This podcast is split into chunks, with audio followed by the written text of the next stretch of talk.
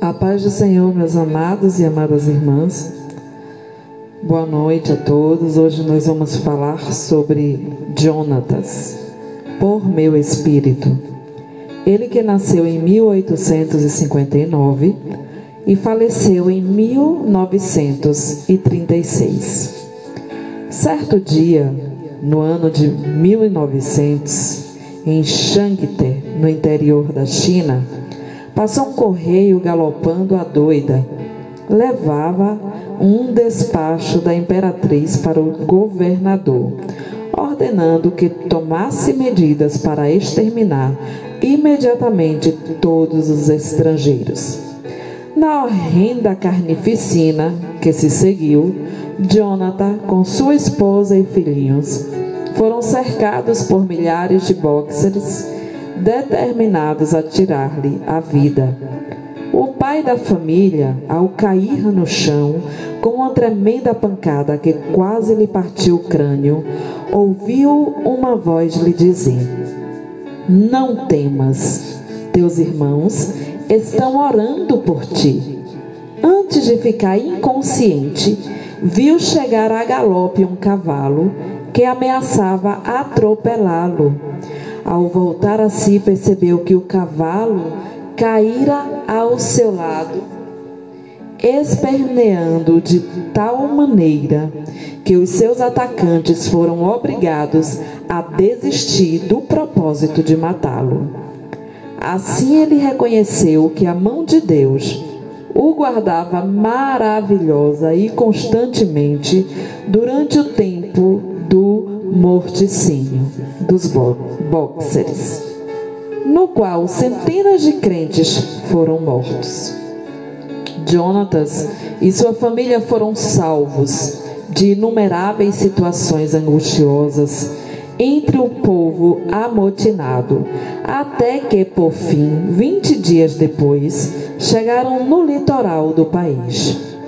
Rosalinde e Jonathan tinham as suas vidas escondidas com Cristo em Deus.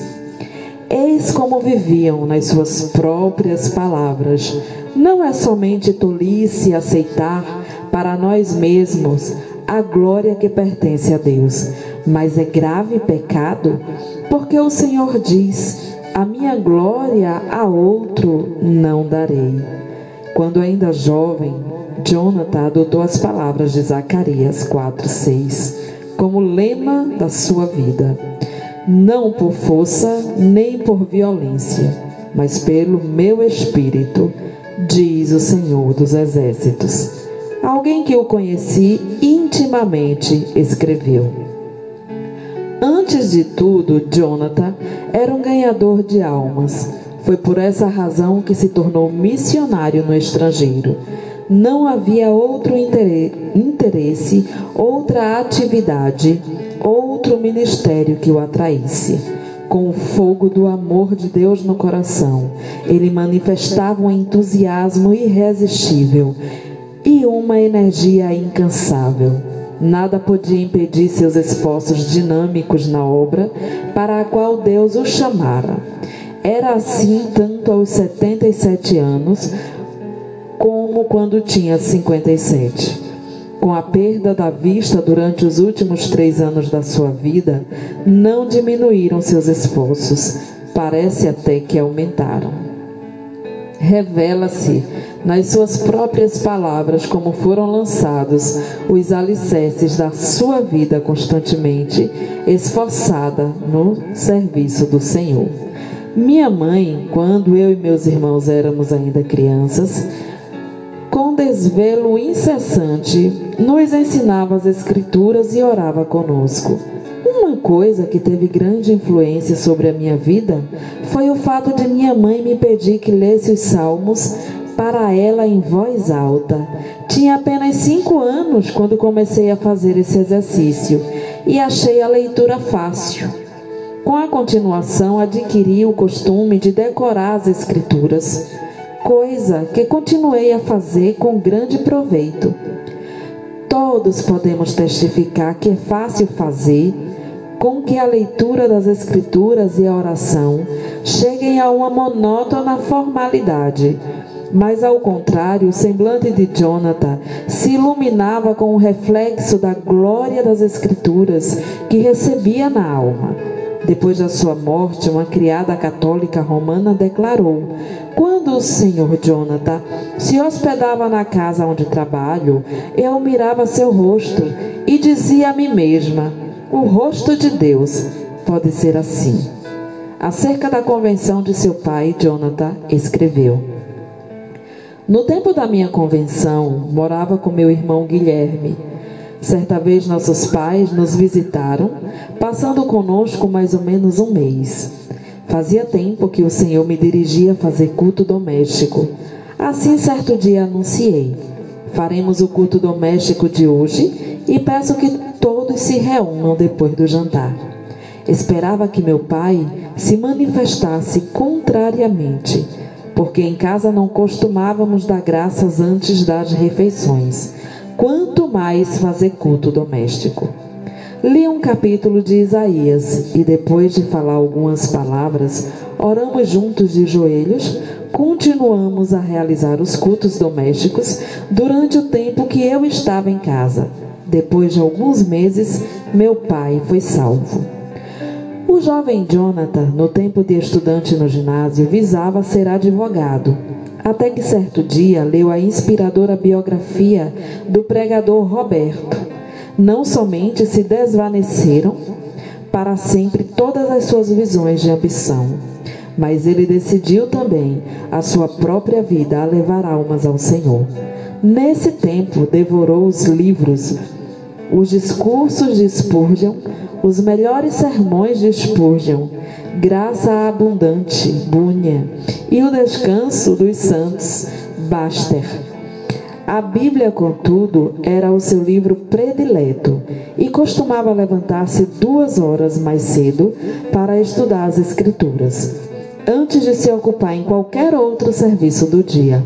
Acerca da sua chamada nesse tempo, ele escreveu: apesar de sentir-me dirigido ao ministério da palavra, recusava terminantemente ser missionário no estrangeiro. Mas um colega me convidou a assistir à reunião de um missionário que fez o seguinte apelo: Faz dois anos que passo de cidade em cidade.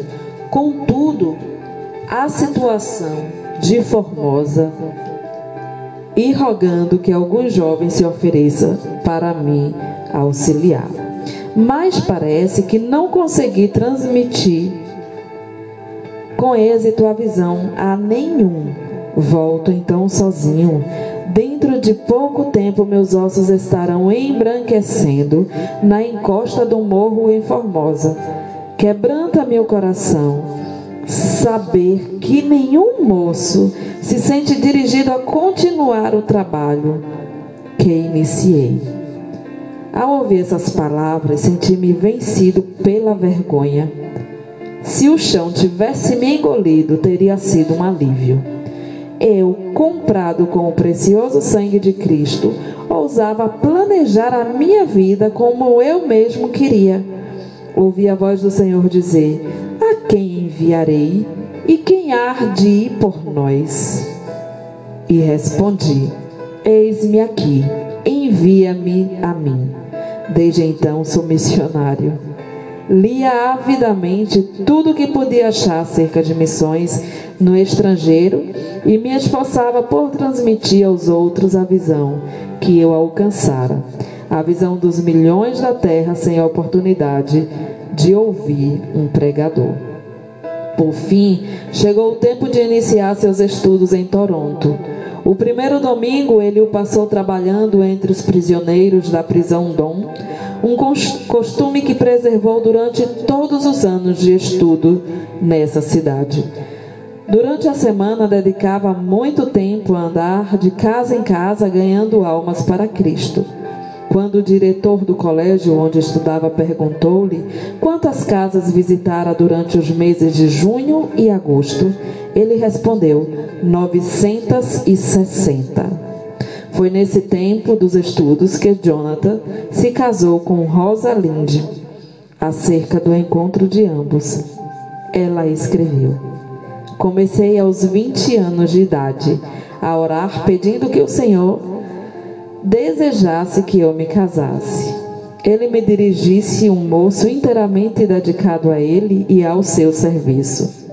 Certo domingo achei-me em uma reunião de obreiros de Toronto.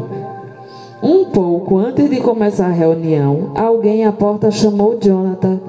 Ele, ao levantar-se para ir lá fora, deixou a Bíblia na cadeira.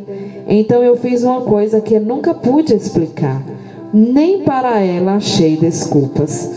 Senti-me impelida a ir à cadeira dele, apanhei a Bíblia e voltei à minha cadeira.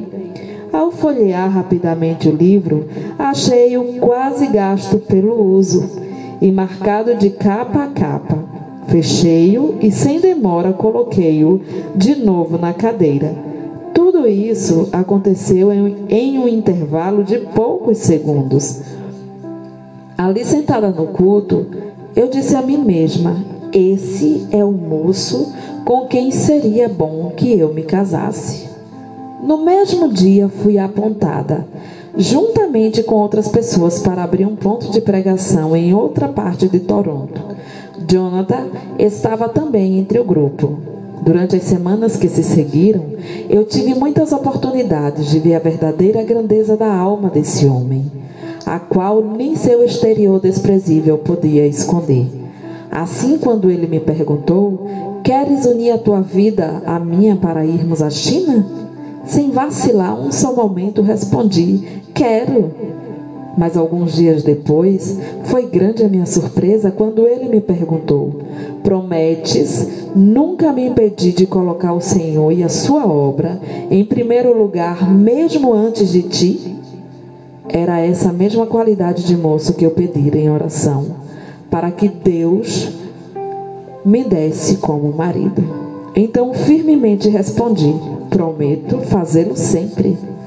Oh, como fora benigno o Mestre ao esconder-me o que essa promessa significava.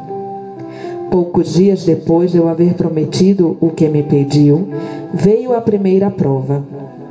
Eu sonhava como mulher que era, com um bonito anel de casamento que ia receber.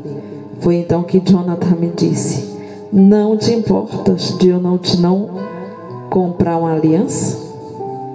A seguir explicou com grande entusiasmo como se esforçava na distribuição dos livros e folhetos sobre o trabalho na China. Queria economizar o mais possível para essa importante obra. Ao ouvi-lo e depois de contemplar a luz do seu rosto, as visões de uma aliança bonita se desvaneceram. Era a minha primeira lição sobre os verdadeiros valores. Em 19 de janeiro de 1888, centenas de crentes se reuniram na estação em Toronto para se despedir do casal que ia trabalhar na obra de Deus na China. Antes de sair o trem, todos baixaram a cabeça em oração. E ao partir, a grande multidão cantava: Avante, soldado de Cristo! E uma vez fora da estação, e uma vez fora da estação, os dois no trem rogaram a Deus que os guardassem, para viverem eternamente dignos da grande confiança que esses irmãos haviam depositado neles.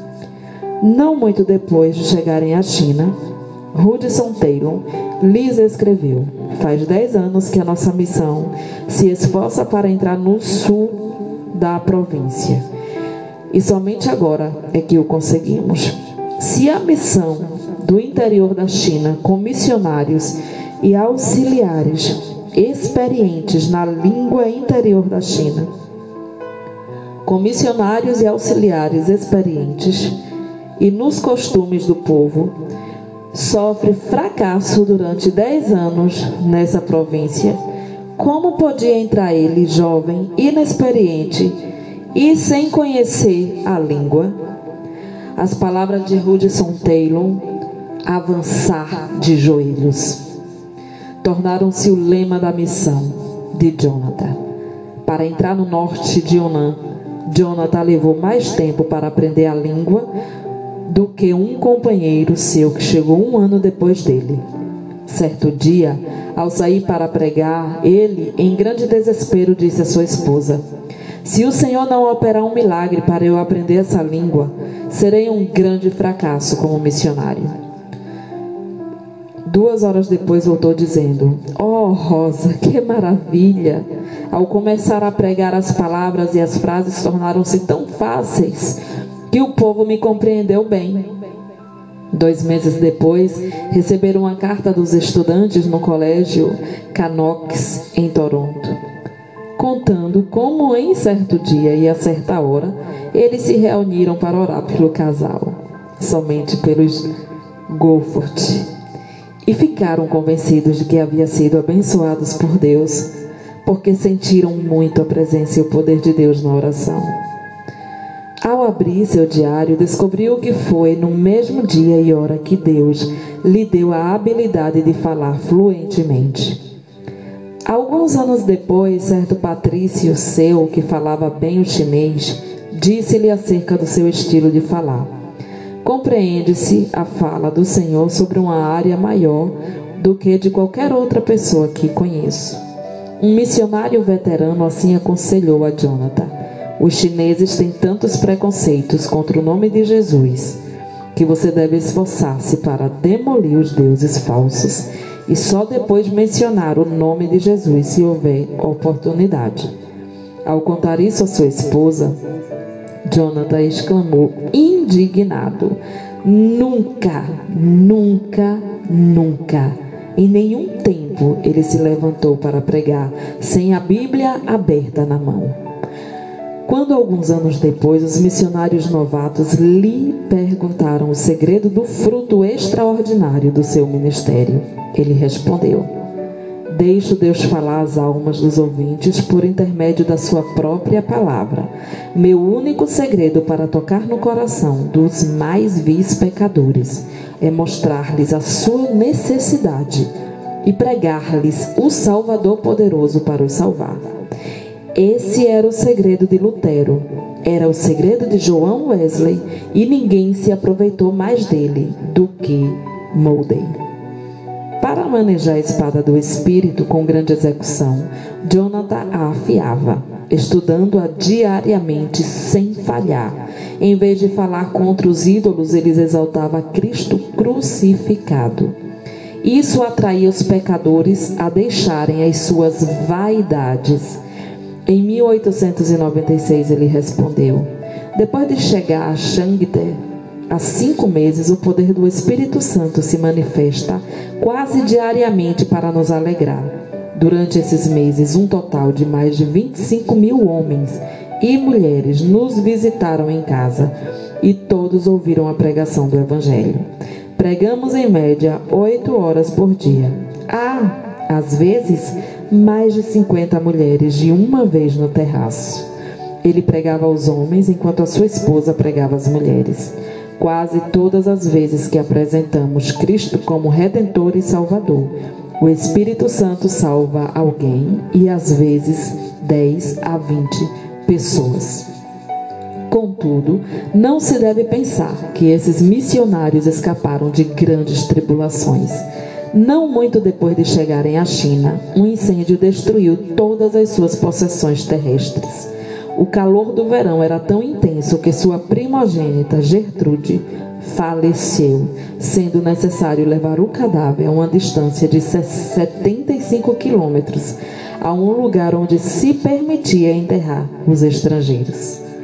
Quando faleceu outro filhinho, Donald, foi necessário fazer de novo a mesma longa viagem com os restos mortais. Depois de passarem 12 anos na China, as águas de uma enchente subiram à altura de dois metros dentro da casa e eles novamente perderam tudo quanto tinham. No ano de 1900, logo após outra filha, Florença, morrer de meningite. Veio a insurreição dos Boxers, acerca da qual já nos refer referimos. No levante dos Boxers, muitas centenas de missionários e crentes foram brutalmente mortos. Só a mão de Deus os guiou e os sustentou na fuga de Shangde.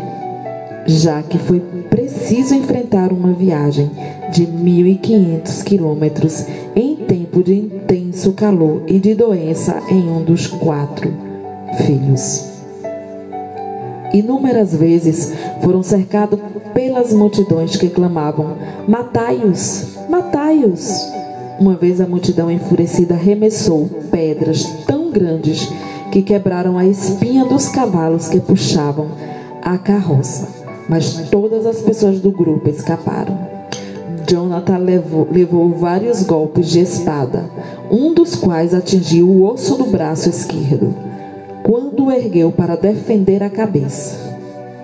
Apesar de o grosso capacete que tinha na cabeça ficar quase inteiramente cortado em pedaços, ele conseguiu manter-se de pé, até que recebeu um golpe que por pouco não lhe partiu o crânio. Mas Deus não permitiu que a mão dos homens os destruíssem, porque ainda tinha uma grande obra para fazer na China por intermédio desses servos. Assim, sem poder cuidar das feridas e com as roupas ensanguentadas, o grupo enfrentava as multidões furiosas, dia após dia, até alcançar Xangai. De lá, a família embarcou em um navio para o Canadá. Logo que diminuiu o perigo da China, os nossos incansáveis heróis estavam novamente ocupados no trabalho em Shangde. A região foi dividida em três a parte que caiu em sorte a Jonathan foi o vasto território ao norte da cidade, com inúmeras vilas e povoados. O plano de Jonathan era alugar uma casa em um centro importante, passar um mês evangelizando e depois mudar-se para outro centro. Queria que a sua esposa pregasse no pátio da casa de dia, enquanto ele e seus auxiliares pregavam nas ruas e nos povoados ao redor. À noite faziam os cultos juntos, ela tocando o, o harmônio. No fim do mês, podiam deixar um dos auxiliares discipulando os novos convertidos, enquanto o grupo passava para outro centro. Acerca desse plano, a esposa de Jonathan escreveu: De fato, o plano foi bem concebido, a não ser por uma coisa: não se lembrou dos filhos que perdemos. Lembrei-me de como os meninos com varíola e roupa me cercaram quando segurava a criança no colo. Lembrei-me quatro covas de nossos pequeninos e endureci o coração. Como pederneira contra o plano. Como meu marido suplicava dia após dia: Rosa, por certo o plano é de Deus, e receio o que possa acontecer aos filhos se desobedecermos. O lugar mais seguro para ti e os filhos é no caminho da obediência. Pensas em guardar os filhos seguros em casa, mas Deus pode mostrar-te que não podes. Contudo, Ele guardará os filhos se obedeceres, confiando nele. Não muito depois, o Wallace caiu doente de disenteria asiática e por 15 dias lutamos para salvar a criança. Meu marido me disse: Oh, Rosa, cede a Deus antes de perder tudo. Mas parecia-me que Jonathan era duro e cruel. Então nossa filha Constância caiu enferma da mesma doença. Deus revelou-se a mim como um pai em que eu podia confiar para conversar os meus para conservar os meus filhos. Baixei a cabeça e disse: Ó oh Deus, é tarde demais para a constância, mas confio em Ti. Guarda os meus filhos, irei aonde quer que me mandes.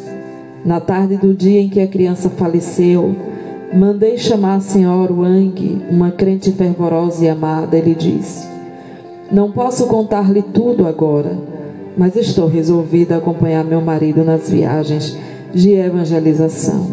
Quer ir comigo? Com lágrimas nos olhos, ela respondeu: Não posso, pois a menina pode adoecer sob tais condições. Não querendo insistir, pedi que ela orasse e me respondesse depois. No dia seguinte, ela voltou com os olhos cheios de lágrimas e, com um sorriso, disse: Irei com vocês. É coisa notável que não tenha falecido mais nenhum filho dos Goldfurt na China, apesar de muitos anos que passaram na vida nômade de evangelização. Jonathan observou tão fielmente seu costume de levantar-se às cinco horas para oração e estudo das Escrituras como quando estava em casa em Shangte. Geralmente, para o estudo, tinha de ficar em pé diante da janela, com as costas viradas para a família, acerca da obra em Shangte. São de Jonathan essas palavras. Nos primeiros anos de meu trabalho na China, contentava-me com a lembrança de que sempre há sementeira antes da colheita. Mas já eram passados mais de 13 anos e a colheita parecia mais distante. Tinha a certeza de que haveria uma coisa melhor para mim se eu tivesse a visão e a fé necessária para adquiri-la. Estavam constantemente perante mim as palavras do Mestre em João 14,12. Na verdade, na verdade vos digo que aquele que crê em mim também fará as obras que eu faço, e as fará maiores do que estas, porque eu vou para o meu Pai e sentia profundamente como no meu ministério faltando as maiores obras. No ano de 1905, Jonathan leu a autobiografia de Carlos Finney, que um lavrador podia, com muita razão, orar pedindo uma colheita material, independentemente de se cumprirem as leis da natureza Assim como os crentes podem esperar uma grande colheita de almas sem se cumprirem as leis que governam a colheita espiritual. Resolveu então saber quais eram essas leis e decidiu-se a cumpri-las a qualquer preço. Fez um estudo a fundo e de joelhos sobre o Espírito Santo e escreveu as notas nas margens da sua Bíblia chinesa. Quando começou a ensinar essa lição aos crentes, houve grande quebrantamento com confissão de pecados.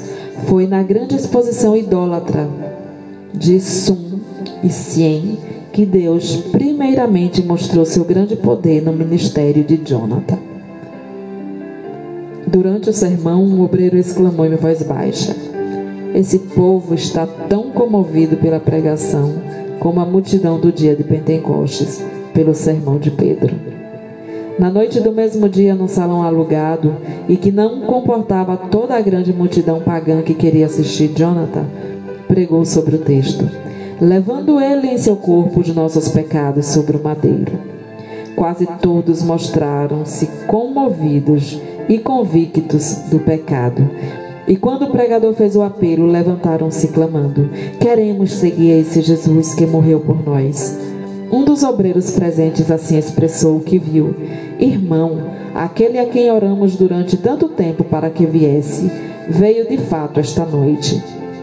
Nos dias que se seguiram, pecadores foram salvos em todos os pontos de pregação e em todos os cultos. Acerca do avivamento que nesse tempo visitou a Coreia, um dos missionários escreveu sobre o que presenciou. Os missionários eram como os demais crentes. Não havia alguém entre eles de talento extraordinário. Viviam e trabalhavam como quaisquer outros, e a não ser nas orações. Nunca sentia a presença divina como a senti nos seus rogos a Deus. Parecia que esses missionários nos levavam ao próprio trono no céu. Fiquei muito impressionado também ao ver como o avivamento era prático. Havia dezenas de milhares de homens e mulheres transformados completamente pelo fogo divino. Grandes templos com assentos para 1.500 pessoas ficavam superlotados. Era necessário realizar um culto para os homens e em seguida outro para as mulheres, a fim de que todos pudessem assistir. Em todos ardia o desejo de espalhar as boas novas. Crianças se aproximavam das pessoas que passavam pelas ruas rogando-lhe que aceitasse a Cristo por seu Salvador. A pobreza do povo da Coreia era conhecida em todo o mundo. Contudo, havia tanta liberalidade nas ofertas que os missionários não queriam ensinar mais sobre o dever de contribuir. Havia grande dedicação à Bíblia, quase todos levando um exemplar no bolso. E o maravilhoso espírito de oração permeava tudo. Ao voltar da Coreia, Jonathan foi chamado à Manchúria. Mais tarde ele escreveu: Quando iniciei a longa viagem, estava convicto de que eu tinha uma mensagem de Deus para entregar àquele povo, mas não tinha ideia de como presidir a um avivamento. Sabia pronunciar um discurso e sabia levar o povo a orar, porém nada mais sabia do que isso. Jonathan teve um grande desapontamento ao chegar à Manchúria. Os crentes não oravam como lhe prometeram fazer e a igreja estava dividida. Depois do primeiro culto, ele, sozinho no seu quarto, caiu de joelhos em desespero. E Deus respondeu à sua insistência, enviando tão grande desejo de oração às igrejas e tão profunda contrição pelo pecado, que elas não somente foram purificadas de toda classe de pecado, inclusive dos mais horrendos crimes, para os perdidos. Em grande número vinham e eram salvos. A senha do avivamento do ano de 1859 foi: Necessário vos é nascer de novo. E a de 1870, crê no Senhor Jesus. Mas a meta de Jonathan era: não por força nem por violência, mas pelo meu espírito. Que o Espírito Santo operava em vários lugares da Manchúria, em resposta às orações insistentes e em face de embaraços de toda sorte. Vê-se claramente no que ele escreveu acerca da obra na cidade de Neucheng. Ao subir ao púlpito, ajoelhei-me um momento como de costume para orar. Quando olhei para o auditório, apareceu-me que todos homens, mulheres e crianças na igreja estivessem com dores de julgamento. As lágrimas corriam copiosamente e houve confissão de toda espécie de pecado. Como se explica isso? A igreja era conhecida como igreja morta e sem mais esperança. Contudo, antes de enunciar sequer uma palavra, sem mesmo cantar um hino ou orar, começou essa obra maravilhosa. Não há outra explicação. Foi o Espírito de Deus que operou em resposta às orações das igrejas de Mukden, Liayon e de outros lugares na Manchúria, as quais haviam experimentado a mesma qualidade de avivamento e foram induzidas a interceder por sua pobre e necessitada igreja irmã. Jonathan, quando foi a Manchúria, era quase desconhecido. Fora do pequeno círculo da sua denominação, depois de algumas semanas, quando voltou os olhos dos crentes de todo o mundo, estavam fitos nele. Contudo, permaneceu o mesmo humilde servo de Deus. Reconhecendo que a obra não era dele, mas do Espírito de Deus. Shansai era conhecida como a província dos mártires. Certo chinês doutor contou a Jonathan como presenciaram nessa província durante a insurreição dos Boxers em 1900, de uma só vez a morte de 59 missionários. Todos eles encararam o carrasco com a maior calma. Uma mocinha de cabelos louros perguntou ao governador: Por que devemos morrer? Os nossos médicos não vieram de países remotos para dar suas vidas para servir ao seu povo? Muitos doentes sem esperança não foram curados? Diversos cegos não receberam a vista? É por causa do bem que fizemos que devemos morrer? O governador baixou a cabeça e não respondeu. Mas um soldado pegou a mocinha pelos cabelos e, com um só golpe, decepou-lhe a cabeça. Um após outro foram mortos. Todos morreram com um sorriso de paz. Esse mesmo chinês contou como viu entre eles uma senhora falando alegremente ao filhinho. Com um só golpe, ela foi prostrada. Mas a criança continuou a segurar-lhe a mão. Logo assentiu outro golpe e um pequeno cadáver jazia ao lado do cadáver da mãe. Foi a essa mesma província dos mártires que Deus enviou seus servos, Jonathan e sua esposa, oito anos depois, e onde Jonathan presenciou o seguinte: enxuassem, não muito depois de começar a falar, vi muitos dos ouvintes baixarem a cabeça. Convictos enquanto as lágrimas corriam-lhes pela face. Depois do discurso, todos os que experimentaram orar estavam quebrantados. O avivamento que começou assim continuou durante quatro dias. Houve confissão de toda a qualidade de pecados. O delegado regional se admirou grandemente ao ouvir confissões de homicídios, de roubos e de crimes de toda sorte. Confissões que só conseguiria arrancar deles, açoitando-os até quase os deixar mortos.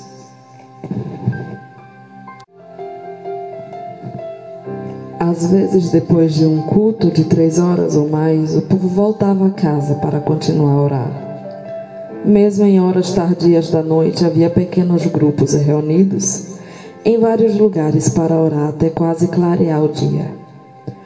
No colégio de moços, em Chu, na mesma província dos mártires, as alunas insistiram para que lhes concedessem tempo para jejuar e orar. No dia seguinte, quando se reuniram de manhã para a oração, o Espírito caiu sobre elas e ficaram de joelhos até a tarde desse dia. Das centenas de exemplos evidentes da operação poderosa do Espírito Santo nos corações, dentre muitos outros lugares, citaremos aqui apenas os seguintes. Shangter, quase 700 pessoas estiveram presentes pela manhã. Havia um fervor de homens se esforçando para ir à frente, de modo que Jonathan só conseguiu pregar à tarde. O culto era contínuo, prolongava-se o dia inteiro com intervalos para as refeições. Quancho, a igreja com assentos para 1.400 ouvintes, não comportava as multidões. O Espírito Santo veio com poder extraordinário. Havia às vezes centenas de pecadores contritos chorando. Dois endemoniados foram libertos e se tornaram crentes fervorosos na obra de Deus. Em quatro anos, o número dos salvos aumentou de dois mil para oito mil. Shuntefu. Inesperadamente, uma dúzia de homens começou a orar e a chorar, sem poder resistir ao poder do Espírito Santo. Velhos discípulos de Confúcio vinham à frente, quebrantados e humilhados, para confessar Cristo como seu Senhor. Um total de 500 homens e mulheres foram salvos foi talvez a maior obra, obra do Espírito Santo que eu tenha visto. Nanquim. A assistência foi de mais de 1.500 pessoas. Centenas que também queriam entrar não puderam e voltaram a casa. O culto da manhã durou quatro horas. O resto do tempo foi dedicado à oração e confissão de pecados.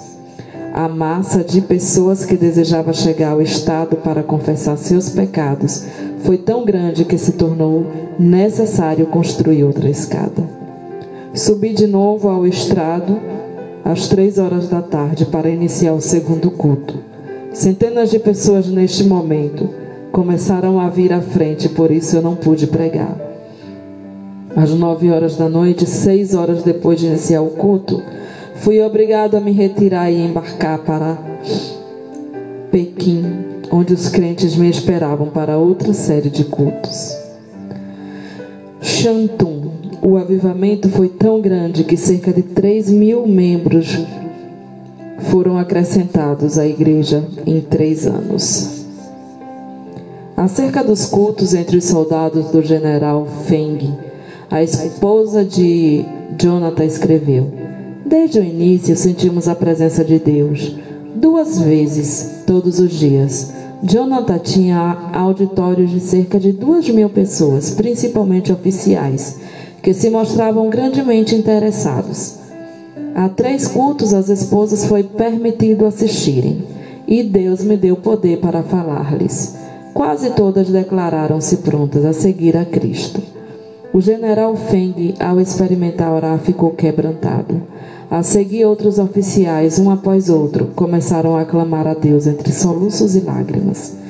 Assim continuou a obra ano após ano, geralmente com três cultos por dia. Apesar de grandes obstáculos no período da seca de 1920, 30 a 40 milhões dos habitantes ao redor encararam a morte pela fome. Em 1924, Jonathan escreveu à sua esposa, forçada por doença a voltar ao Canadá. Completo hoje 65 anos. Oh, como cobiço! Mais que qualquer avarento cobiça o ouro 20 anos ainda para ganhar almas. Depois de completar 68 anos de idade e sua esposa 62, idades em que a maioria dos homens se afasta do serviço ativo, os dois foram enviados para um campo inteiramente novo, na Manchúria. Dessa vez, um campo distante, vasto e frio, que se estende até as fronteiras da Rússia e da Mongólia. Acerca da sua partida, Jonatas escreveu. Certo dia em fevereiro de 1926, minha esposa estava deitada esperando a chegada da assistência para levá-la ao Hospital Geral de Toronto. De repente, a campainha da porta e a do telefone tocaram simultaneamente.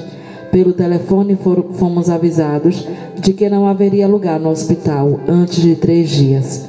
Na porta recebemos um cabograma do general Feng, da China, rogando que eu fosse sem demora. Nesse momento eu disse à minha esposa: Que farei? Não posso deixar-te. Todos pensávamos que ela não viveria muito, muitos meses mais. Minha esposa, depois de orar, disse: Vou contigo. Os membros da junta estavam reunidos na ocasião. Apresentei-lhe o cobograma do general Feng e concordaram que eu fosse. Mas quando os informaram que minha esposa queria acompanhar-me, mostraram-se horrorizados, respondendo que ela morreria no caminho. Então eu lhe disse: Os irmãos não conhecem essa mulher como eu. Quando ela diz que vai, ela vai. Assim concordaram em que ela fosse.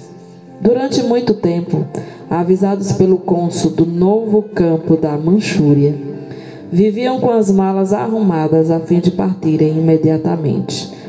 No caso de haver um segundo levante dos boxers, como todos esperavam, contudo, desde o início, Deus honrou o serviço desses servos, conforme se lê no que ele escreveu na avançada idade de 70 anos. Realizavam-se três horas de pregação de manhã pelo grupo de missionários e quatro horas à tarde. Desde o primeiro dia houve conversões, às vezes doze em um só dia.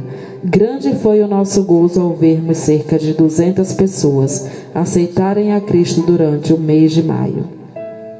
Havia muito tempo que diversos amigos insistiam em que ele escrevesse a história de como o Espírito Santo operava no seu ministério. Em tempo de intenso frio, viu-se obrigado a extrair os dentes durante quatro longos meses, sofreu dores cruciantes nos maxilares, a ponto de não poder pregar. Foi nessa época que seu filho menor chegou ao Canadá. Perdão, chegou do Canadá. Jonathan então conseguiu ditar a matéria para o filho datilografar. Dessa forma foi impresso o livro Por Meu Espírito, obra de grande circulação e influência. Após quatro anos de serviço, foi-lhe necessário voltar ao Canadá por causa da vista de sua esposa. Foi durante esse tempo que Jonathan também começou a perder a vista. enquanto convalescia das operações mal sucedidas para restaurar-lhe a visão de um olho, ele relatou uma por uma as histórias da obra da China, histórias que a sua enfermeira estenografou e que agora completam o famoso livro intitulado Vidas Milagrosas na China. Em 1931, Jonathan e sua esposa, ela com 67 anos e ele com 72, com os corações ardendo pelo desejo de ganhar almas, voltaram mais uma vez à obra da Manchúria. 472 convertidos foram batizados em 1932. Um dia, Jonathan voltou de uma viagem evangelística e entrou em casa às apalpadelas. Depois de ficar um momento ao lado da sua esposa, ele lhe disse em voz baixa: Receio que a retina do olho esquerdo tenha saído do lugar. E assim tinha acontecido. A perda completa da visão era para ele uma tristeza, uma tragédia. Sentida por todos. Ao mesmo tempo, chegou-lhes uma carta informando-os de de uma redução tão grande no que recebiam para o sustento dos missionários e nas despesas das viagens evangelísticas que parecia impossível continuar a obra. Foi a maior crise de toda a vida de Jonathan. Contudo, sem vacilar, olhou para Deus. A própria cegueira parecia mais uma bênção do, que uma aflição. Os crentes mostravam-se mais ligados a ele do que antes. Vencendo o desânimo inevitável dos que perdem a vista, não cessou de pregar com a Bíblia que amava, aberta nas mãos. No ano de 1933, 778 convertidos foram batizados. Por fim, Jonathan cedeu ao apelo dos crentes do Canadá a que retornassem à terra natal para animar as igrejas no envio de mais missionários. Durante os preparativos para a viagem, souberam que 966 convertidos foram batizados naquele ano de 1934. O culto de despedida foi um dos mais comoventes em toda a história da obra missionária. O obreiro tão amado pelos crentes, agora por causa da cegueira, não podia ver como tinham enfeitado o templo, mas eles bondosamente com prazer lhe descreveram tudo acerca acerca das muitas lindas bandeiras de seda e veludo que cobriam inteiramente as quatro paredes do templo. Os pregadores que falaram, falaram, o fizeram chorando. Um deles disse: Agora, Elias, está para sair de nosso meio a cada um de nós, deve tornar-se um Eliseu. Na hora da despedida havia uma multidão de crentes chorando na plataforma da estação. Jonathan sentado diante da janela do trem, com o rosto virado para aqueles crentes que tanto amava, mas não podia ver. Continuava a fazer-lhe sinais com a cabeça de vez em quando, levantando os olhos para cima, indicando assim a bendita esperança de uma reunião no céu. Quando o trem partiu, os crentes com os olhos cheios de lágrimas tentaram acompanhá-lo correndo paralelamente a fim de conseguirem olhar mais uma vez para o rosto desses queridos missionários. Durante 18 meses, Jonathan pregou a grandes auditórios no Canadá e nos Estados Unidos. Dia após dia, esse veterano estava em pé diante desse auditório, com a sua amada Bíblia aberta nas mãos. Abria o livro aproximadamente na página que desejava e citava as passagens de cor durante o sermão.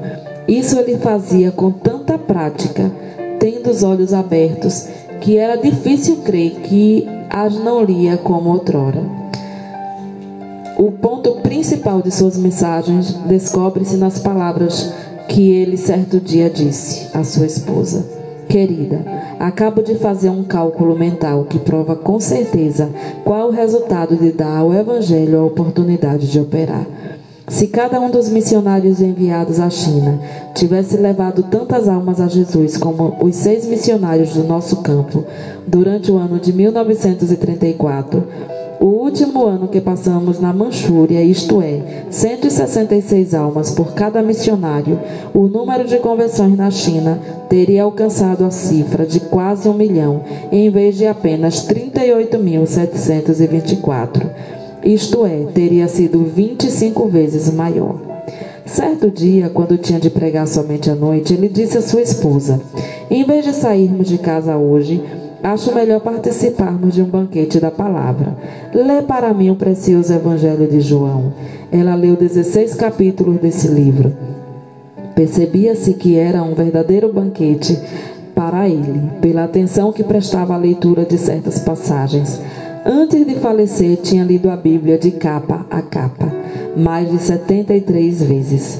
Na noite do dia 7 de outubro de 1936, Jonathan, depois de um discurso fervoroso e longo sobre o tema Como o fogo do Espírito varreu a Coreia, deitou-se tarde para dormir. Às sete horas da manhã seguinte, sua esposa levantou-se e vestiu-se. Logo a seguir, verificou que foi mais ou menos no momento em que ela se levantou que ele, dormindo aqui na terra, no instante acordou na glória. Vendo de novo, poucos dias antes, ele tinha dito que se regozijava em saber que o primeiro rosto que ia ver seria o de seu Salvador. Cinco anos e meio depois de Jonathan haver dormido no Senhor, Rosalinde reuniu-se ao seu marido e companheiro de lutas. As últimas palavras que pronunciou foram estas: O rei me chama, estou pronta. Dela também pode-se dizer, como foi dito a respeito dele, entregava-se à oração e ao, seu, e ao estudo da palavra para saber a vontade de Deus. Foi esse amor pela leitura da Bíblia e a ininterrupta comunhão com Deus que lhe deram o poder de comover auditórios e convencê-los do pecado e da necessidade do arrependimento. Em todas as ocasiões ele dominava a sua própria pessoa e confiava inteiramente no poder do Espírito Santo para descobrir as coisas de Jesus aos ouvintes. Que o mesmo brado de guerra seja sempre nosso, não por força nem por violência, mas pelo meu espírito e mais, recebereis poder ao descer sobre vós o Espírito Santo. Quero agradecer a todos vocês. É, acabamos de encerrar né, o livro Heróis da Fé. Quero pedir perdão também por ter. Eu me, me emocionei muito ao ouvir o relato né, da jovem loira que fez as perguntas: por que devemos morrer? Os nossos médicos não vieram de países remotos para dar suas vidas para servir ao seu povo. Muitos doentes sem esperança não foram curados. Diversos cegos não receberam a vista é por causa do bem que fizemos que devemos morrer. E esses homens cruéis, sem nenhum tipo de comoção, pega a moça pelos cabelos e com um golpe só decepa a cabeça. E o que mais, mais me, emo me emocionou, um após outro foram mortos. Entre eles, uma senhora falando alegremente ao filhinho. Com um só golpe ela foi prostrada, mas a criança continuou a segurar-lhe a mão. Logo a seguir outro golpe e um pequeno cadáver jazia ao lado do cadáver da mãe. E aí nos vem a pergunta: quem? Quem de nós? Né? Alguém que me veio à mente foi o profeta Jonas, que muitos chamam de covarde. Mas Jonas não era covarde. Ele simplesmente não queria que aquele povo tão mau se arrependesse e gozasse da vida eterna com Deus. Muito pelo contrário, ele não foi covarde. Ele teve coragem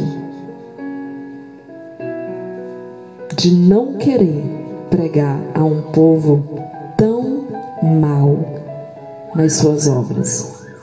E ao ler essa passagem, eu enxergo um povo tão mau mas mesmo assim, essas pessoas respondem com alegria, vendo que o seu filho será decapitado.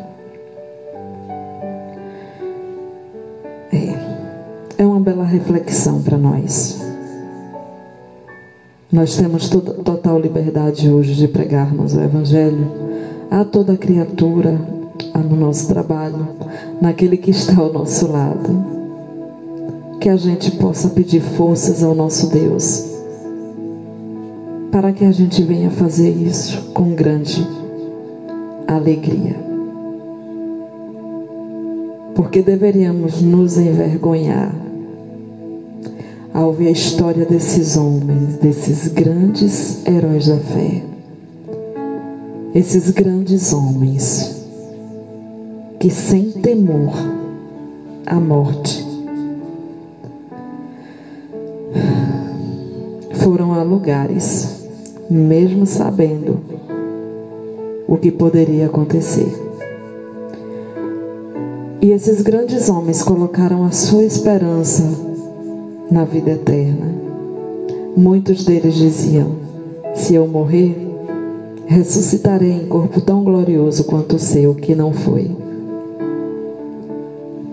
Só que com uma diferença, com um grande galardão. Não estou dizendo que eu faria o mesmo, né? Só estou dizendo que eu e você venhamos refletir venhamos pensar no quão mais fácil é servir a Cristo hoje e como nós estamos servindo. Qual é a maneira que nós estamos servindo a Ele hoje? Será que Ele tem se agradado de nós? Será que Ele tem se agradado das nossas vidas? peço realmente perdão, porque na hora que eu li sobre o menino eu chorei.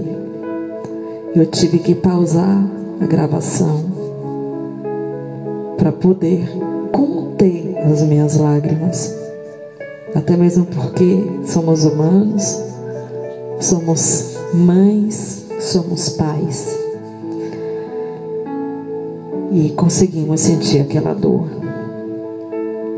Se você chamava Jonas de covarde, não chame mais, porque tudo que ele não foi, foi covarde. O único motivo pelo qual ele não queria ir àquela cidade pregar era porque eram povos cruéis que faziam atrocidades ainda maiores do que esses chineses. Atrocidades que eu não vou citar aqui mas que você pode pesquisar. Se ele é covarde, o que dizer de nós? Né? De toda forma, eu agradeço a vocês. Foi, foi é um prazer estar narrando esses livros. Estamos hoje encerrando o Heróis da Fé.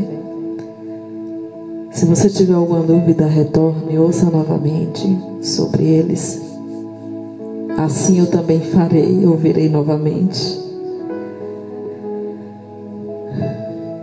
Que venhamos pedir a Deus para nos ajudar. Para que a gente também possa ter o nosso galardão naquele grande dia. Amém? Deus abençoe vocês. Tenham todos uma boa noite. E estarei iniciando com um novo livro. Amém? Deus abençoe.